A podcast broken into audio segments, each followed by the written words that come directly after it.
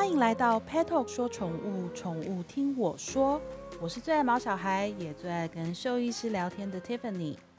今天这一集没有兽医师来宾，因为我应一位当毛孩中途家庭的好友要求，请我这一集自己访问我自己，来跟大家分享饲养比熊犬的心得。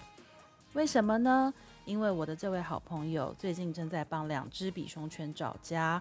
这两只比熊犬来自同一个家庭，到中途的原因是因为原来的饲主没有办法继续养，所以必须把狗狗送养。两只狗狗的状况都不是太好，一个皮肤问题很严重，毛已经全部剃光；一个非常胆小怕人，大部分时间都是夹着尾巴不敢正眼看人。我不知道他们之前发生什么事，其实我也不太敢想。可是我可以确定的是，他们之前过得并不好。我其实真的没有办法想象，如果有一天要把自己养过的孩子送养，如果你要我把我的狗狗送走，其实那大概就等同于要了我的命吧。可是今天我们并不是要来检讨狗狗被送走这件事，也不是要来批评他们之前的饲主为什么把他们养成这样。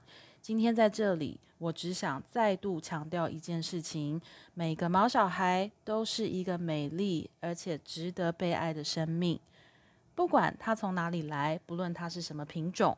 一旦到了你的家里，我拜托你、恳求你，就极尽所能的爱他、照顾他，不离不弃，直到最后那一天，好吗？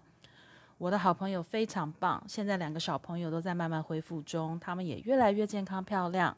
现在他正在帮两个小朋友找家，可是因为他们已经被舍弃过一次，所以呃，中途家庭。嗯，不希望他们再度受到伤害，所以在选择饲主上也特别特别的小心。那呃，他其实从他周边的朋友问起啊，有爱心的人很多，愿意领养他们的人也很多。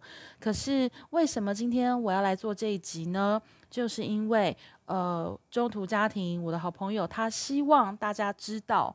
每一种品种都有它先天健康上容易出现的问题，所以我的中途家庭朋友特别请我以比熊饲主的身份，在今天这一集可以来谈谈我养比熊犬的经验。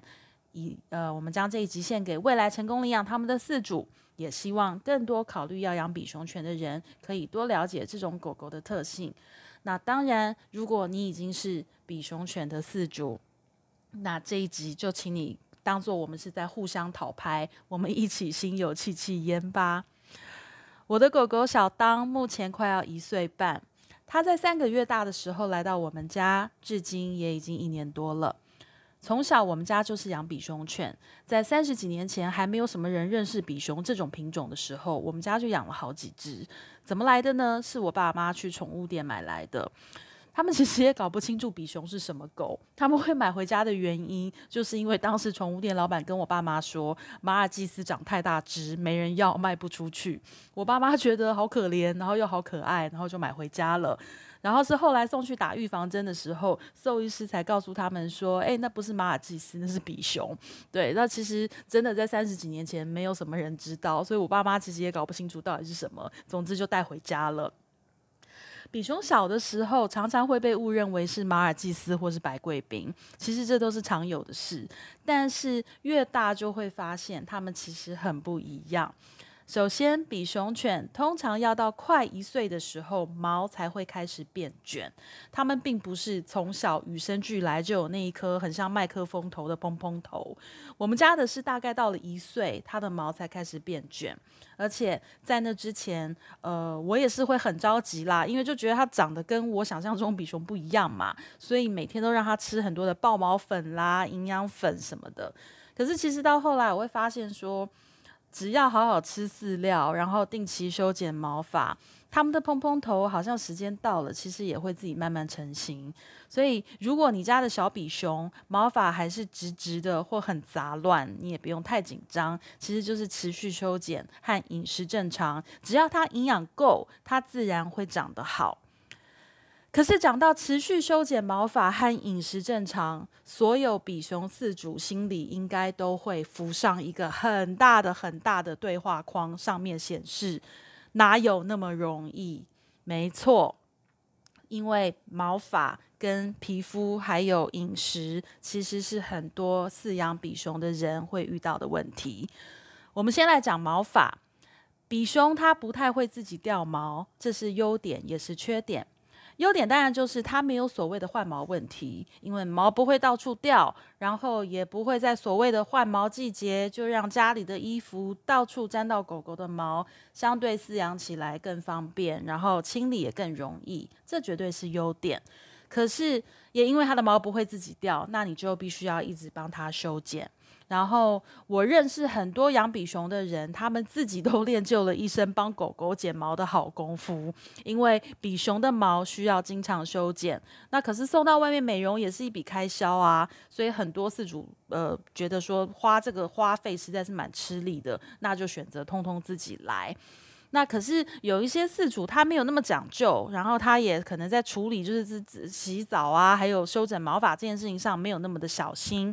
那么有一些比熊狗狗在疏于修整以及照料的情况下，毛发毛发长得不好，这是一回事。可是往往伴随着皮肤健康问题。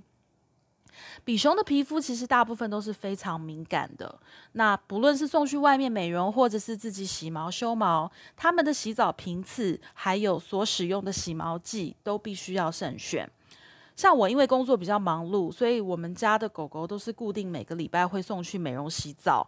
那其实即便我都已经让专业的来了，却也还是曾经发生过美容师因为好心啊，有厂商送来新的那个洗毛剂的产品，还有想说哇让他试用看看，结果回到家后，我们家狗狗就是到处搔抓，很明显它不太适应新的产品。那嗯。他对什么到底确切过敏源是什么？因为我没有去验，我也不知道。不过必须说，他们的皮肤因为普遍比较敏感，所以在照顾上真的是更要小心。那如果你的居住环境是属于比较潮湿，那么除湿机、冷气真的就不能少，因为潮湿、炎热都容易让他们的皮肤敏感问题更严重。另外一个，我相信大部分的比熊饲主都有的难题就是挑食。我自己也深受我们家小当挑食问题困扰超级久，到现在其实都一直持续困扰着我。他来到我们家的前两个月，一直都是只吃干饲料。那个时候我从来不喂他零食，也不让他吃人吃的食物。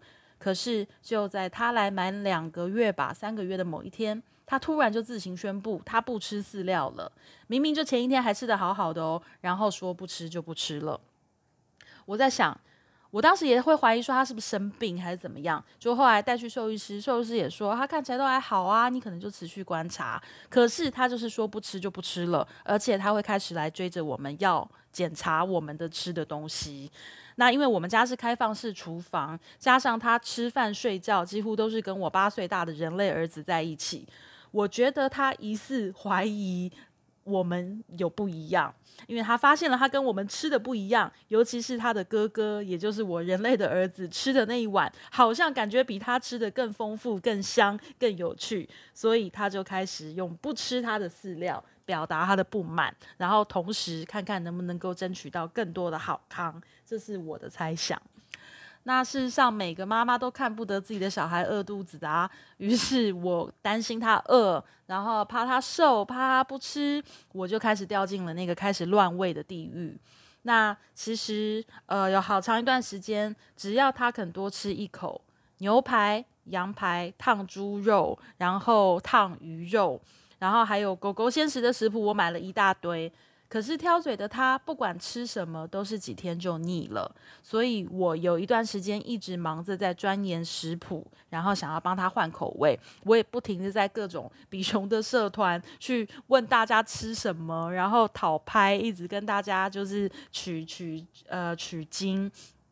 只希望他能够多吃一点，然后甚至最糟最糟的就是他因为换什么给他他都不爱吃，那我就做了一个最不好的方法，就是给他吃零食，因为我会觉得，那你在长大啊，你的热量要够啊，那有吃总比没吃好嘛。所以我这样很糟糕的行为，然后让我自己陷入了一个恶性循环。那除了我自己快累死之外，其实也为他带来了很严重的食物过敏的问题。有一段时间，他每天从早到晚都在抓痒，然后这对我们来说其实很困扰的，因为他晚上睡觉跟我们睡，睡在床上，他一直抓，半夜一直抓，我们当然也会睡不好。然后当然也很心疼，说他这样很难受。然后就是反正他不好过，我们也不好过。那耳朵的问题更惨，就是他会一直去抓耳朵。那如果不阻止他，他就会一直抓，甚至到抓破了为止。然后如果吃了肉干的话，那更惨，就是直接拉肚子，拉满地，满地都是稀巴烂的便便。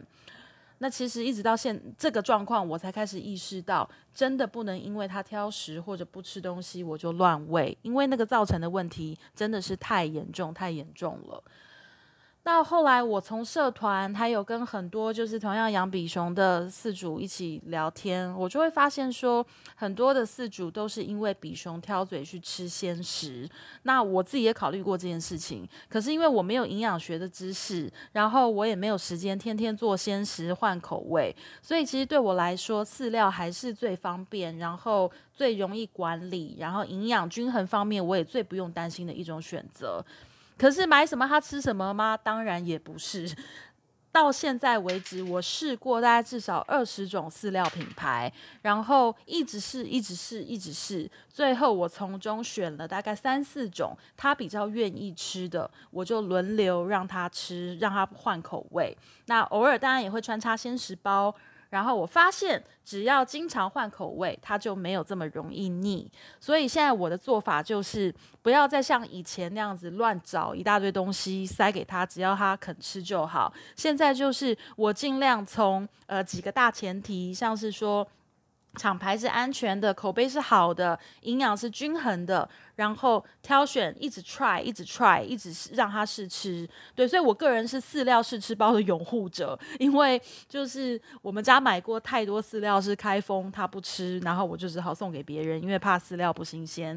然后呃，我现在就是最喜欢拿试吃包，因为就是让他试吃，只要他吃得好，他愿意吃，那就可以当做我们轮替的一种选择。对，所以就是，但不管怎么选，我都是在安全的食物当中去选，也就是都是从我刚刚说的，呃，大厂牌，然后安全，然后营养是均衡的饲料里，让它去轮流换口味。那我觉得这是相较于我以前这样子，就是为了让它吃什么都乱吃乱找，然后乱塞，我觉得这个是一个最好呃更好的一个一个选择方法。那比熊还有另外一个常见的问题，就是泪痕。泪痕就是因为它们是白色的嘛，眼睛又黑黑的，所以白毛就是上面有什么东西都很明显啊。那眼睛下方，你常常看到很多的比熊，它的眼睛下方会有两条红红的泪痕。那其实那是源自于眼睛的泪腺管堵塞。那当眼睛的分泌物流到脸上，如果你没有马上擦掉，然后遇到空气氧化之后，它就会变成了红红丑丑的泪痕。小当在刚来我们家的前几个月，他也有这样的问题，所以我从他大概四五个月大开始吧，我就一直有在让他吃照顾眼睛、减少泪痕的营养品。可是我后来其实发现，就是只要饮食管理得当，吃到适合他的饲料，然后不要乱吃有添加物的零食或口味重的肉干，其实他的眼睛就不太容易有过多的分泌物，自然也就比较没有泪痕的问题。像他之前有一段时间，呃，零食吃的比较凶。那那段时间，他的眼睛就丑丑的，就会有很多分泌物。所以我觉得，其实只要饮食单纯，饮食管理好，比熊常见的皮肤敏感问题呀，或者是泪痕问题，我觉得吃是一个很重要的关键。那当然，我们前面也讲到，挑食本身就是个大问题，所以我们千万不要因为挑食就慌，然后就乱喂，然后进而造成它更多其他的健康问题。我觉得这也是我们要注意的地方。